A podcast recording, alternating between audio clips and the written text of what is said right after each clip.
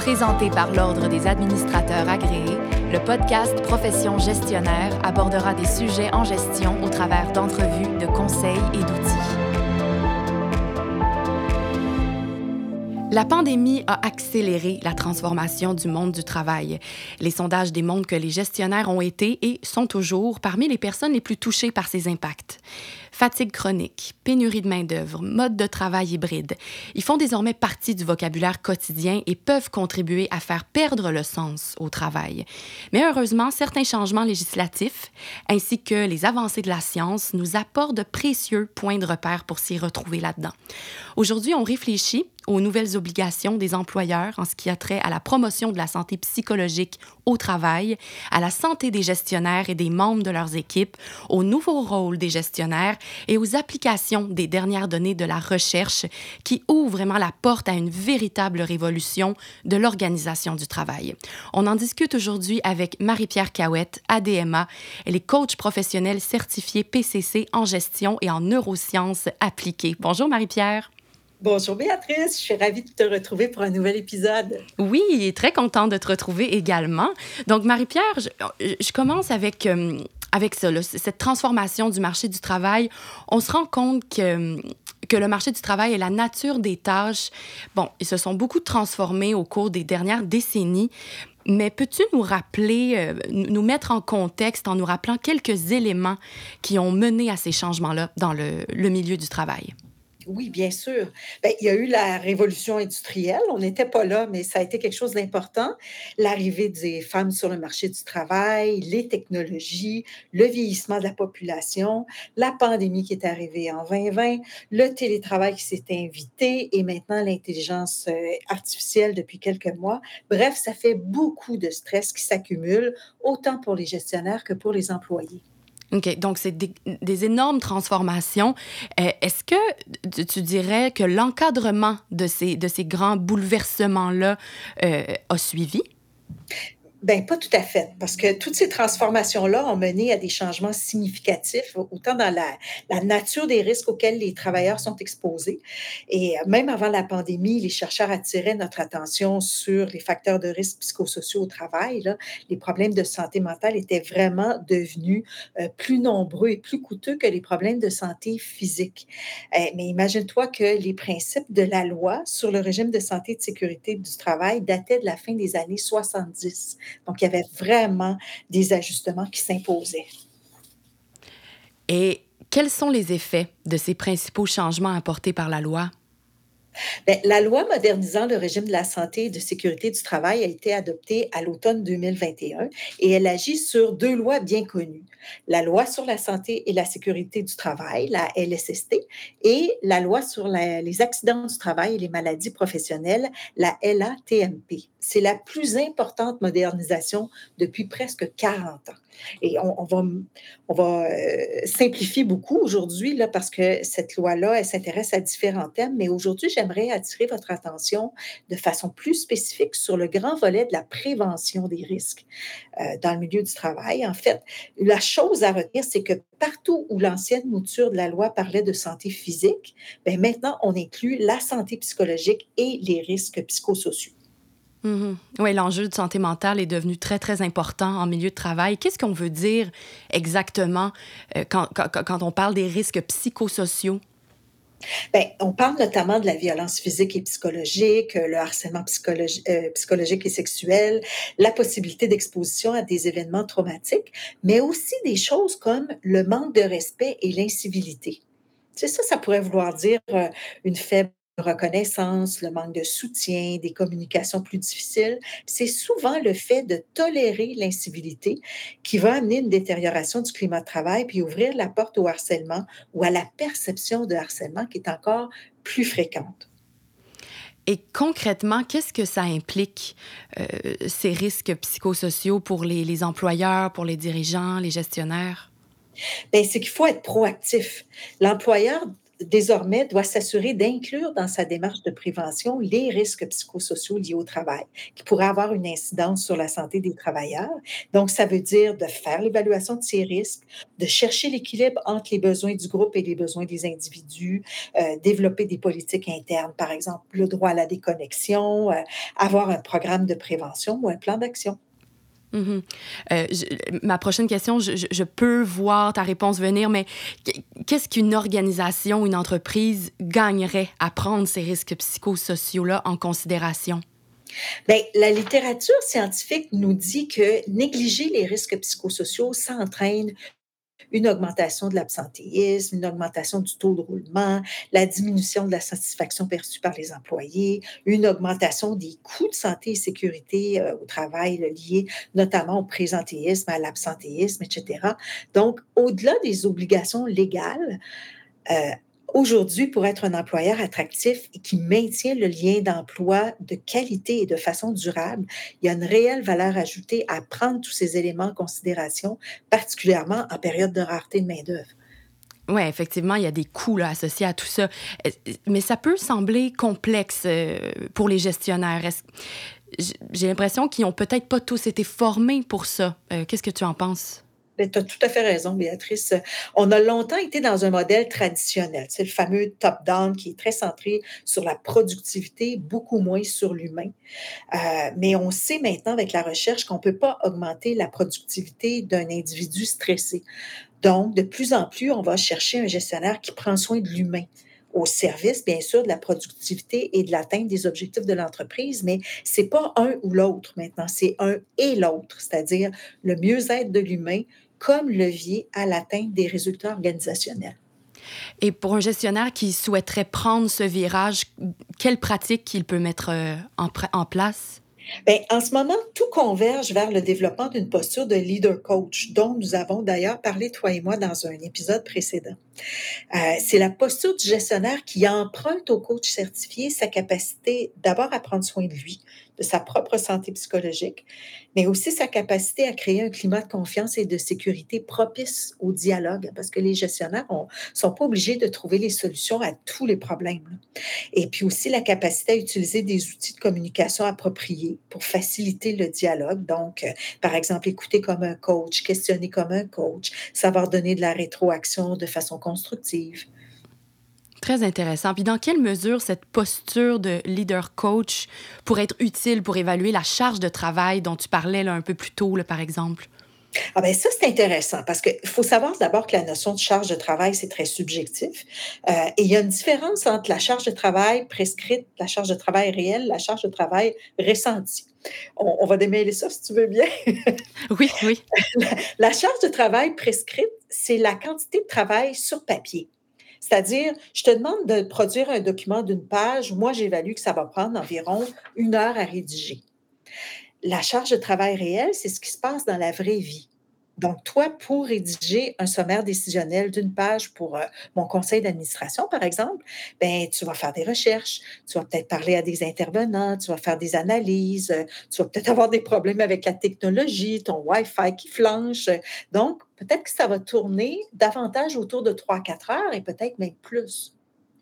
Maintenant, la charge de travail ressentie, ça, c'est la perception du contexte qu'il y a tout autour de notre tâche. C'est l'évaluation que la personne fait de sa propre situation. C'est par exemple le, sens au travail, la reconnaissance ou plutôt un sentiment de frustration, euh, le plaisir qui va être ressenti. Donc, pour faire une évaluation juste de la charge de travail, le gestionnaire doit le faire avec la personne pour comprendre son point de vue. Puis j'attire votre attention sur le fait que le gestionnaire aussi, il doit faire l'évaluation de sa propre charge de travail avec son supérieur. il faut tenir compte à la fois des émotions qui sont générées, par exemple, euh, est-ce que cette tâche-là est en accord avec mes valeurs? Est-ce que j'ai l'impression d'être autonome? Est-ce que j'ai une opportunité de me développer en la faisant ou c'est plutôt une tâche qui est perçue comme quelque chose de routinier, de rabaissant? Euh, est-ce que je vais avoir des nouvelles difficiles à annoncer qui vont augmenter mon stress? Il faudrait aussi tenir compte du contexte dans lequel la tâche s'accomplit. Par exemple, euh, est-ce que la qualité des relations avec mes supérieurs et mes collègues est présente? Euh, quelles sont les ressources dont je dispose? Est-ce que j'ai tout le support dont j'ai besoin, autant de l'aide, mais des outils technologiques? Euh, et est-ce que, par exemple, le temps aussi entre en ligne de compte, est-ce qu'on me demande de faire ça de façon imprévue en temps supplémentaire? Est-ce qu'il va y avoir des, des, obstacles ou des impacts dans la conciliation de ma vie personnelle et ma vie professionnelle? Mmh. C'est vraiment c'est fantastique. En fait, c'est une approche très humaine hein, que, il, devrait y avoir dans n'importe quelle organisation. Beaucoup de communication aussi. Euh, Marie-Pierre, depuis le début de la pandémie, on dirait que on procède beaucoup par euh, essai-erreur. Euh, tu disais tout à l'heure que les scientifiques peuvent nous guider de façon plus concrète. Oui, tout à fait. La pandémie, tu sais, ça a été un terrain de jeu inespéré pour la recherche. Là. Éthiquement, on n'aurait jamais pu euh, faire subir ça à autant de monde en même temps. Mais maintenant, justement, euh, les résultats des études qu'on a menées nous permettent d'avoir un petit peu plus de balises concrètes, puis peut-être un peu plus de, de confort là, pour procéder à, à, ces changements, cette transformation du monde du travail. D'ailleurs, euh, dans son plus récent livre, Le stress au travail versus le stress du travail, dont je vous recommande la lecture à tous, là, la chercheuse Sonia Lupien met en lumière deux types de travail à maximiser, c'est-à-dire le travail de surface et le travail en profondeur. Qu'est-ce que ça veut dire, ça? Bien, le travail de surface, c'est, le multitâche. Quand on essaye d'être efficace, on a six fenêtres ouvertes dans notre écran d'ordinateur, euh, on répond en même temps à une question d'un collègue pendant que notre conjoint euh, nous texte de ne pas oublier de remplir ou de signer tel papier. Donc, à chaque fois que le cerveau passe d'une tâche à l'autre, il brûle du gaz. Donc, il consomme l'énergie de notre corps, puis c'est ça qui nous donne cette fameuse sensation d'être brûlé, d'être toujours fatigué, même qu'on soit au bureau ou à la maison. Au contraire, le travail en profondeur, c'est quand on ferme nos notifications puis qu'on se donne le droit de se concentrer sur une seule tâche pendant quelques minutes ou quelques heures. Euh, par exemple, un rapport complexe à rédiger, le cerveau est en mode productif à ce moment-là, puis il adore ça quand il y a un, sentiment de travail accompli. C'est un petit peu comme quand on a fait un exercice physique intense, puis qu'on est rempli d'endorphines après. Mm-hmm. Tellement, c'est tout un défi. le travail de surface prend énormément de place dans nos vies. Euh, en ce moment, on voit passer des, des articles qui vantent soit le télétravail, depuis la pandémie surtout, ou soit la présence au bureau. Il y a comme il y en a qui sont pro l'un, pro l'autre, et on dirait qu'on a de la misère à, à, se décider. Qu'est-ce qui est le mieux? Oui, ben en fait, oui, hein, ça attise les, les passions, mais ce ne serait pas le lieu de travail qui serait important, mais plutôt la façon dont on exécute nos tâches. Donc, ce qu'on rapporte dans ce livre-là, c'est qu'il y aurait un nombre d'heures optimales pour aller au bureau et pour faire du télétravail. on commence à avoir des données un petit peu plus précises là-dessus. Là. Une première piste optimale, ce serait que le mode de travail hybride structuré est idéal, c'est-à-dire euh, à peu près 15 heures au bureau, 15 heures à la maison, là, puis on s'ajuste pour le reste euh, des heures selon le contexte. Mais concrètement, de quoi ça aurait l'air, c'est que, par exemple, on pourrait décider ensemble de consacrer une journée de présentiel pour ce qu'on appelle des journées d'ancrage obligatoires. Ça, ça veut dire tout le monde est présent au bureau. Puis ça, on les consacre ces journées-là à la culture d'affairement, c'est-à-dire la ruche. Là. Tu sais, quand tout le monde, on est dans le multitâche, on se dérange, on se parle, on collabore. Donc, on pourrait prendre une journée par semaine, la même pour tout le monde, au bureau, puis une autre journée au bureau juste pour les membres de notre équipe. Et ça pourrait être différent, ça pourrait être une journée différente d'une équipe à l'autre. Et puis d'un autre côté, on libère du temps protégé pour le travail en profondeur, ça pourrait être fait en télétravail si on le souhaite.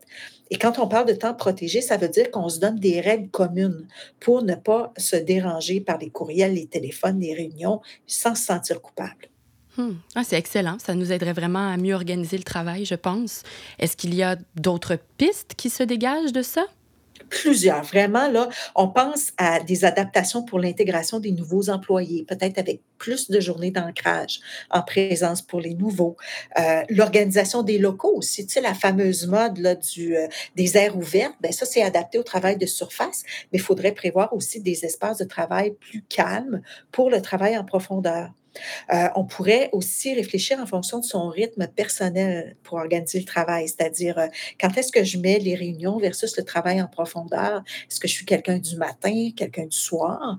Puis, euh, on nous invite aussi fortement à changer nos indicateurs de performance, c'est-à-dire délaisser le, fameux nombre d'heures travaillées qui a été établi au temps de l'industrialisation, quand on punchait à l'usine, et d'avoir peut-être maintenant plutôt des indicateurs liés aux résultats. Hmm.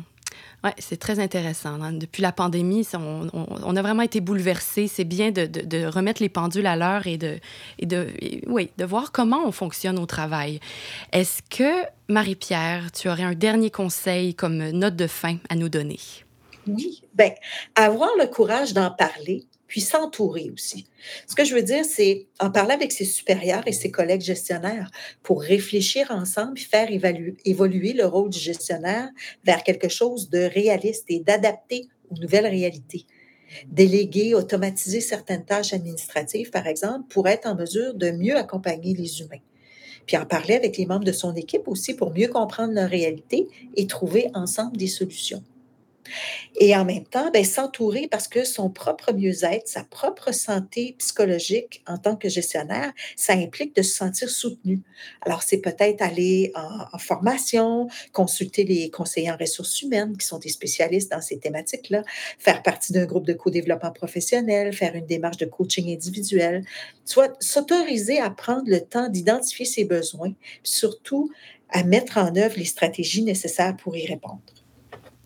Excellent. Ben écoute, euh, c'était très, très intéressant. On pourrait en parler longtemps. Euh, je veux dire, récemment, je, lisais un article qui disait qu'on n'a jamais autant pas travaillé. Le nombre d'heures par semaine réduit là, dans notre ère, parce que tu parlais tout le temps de l'ère industrielle et tout ça.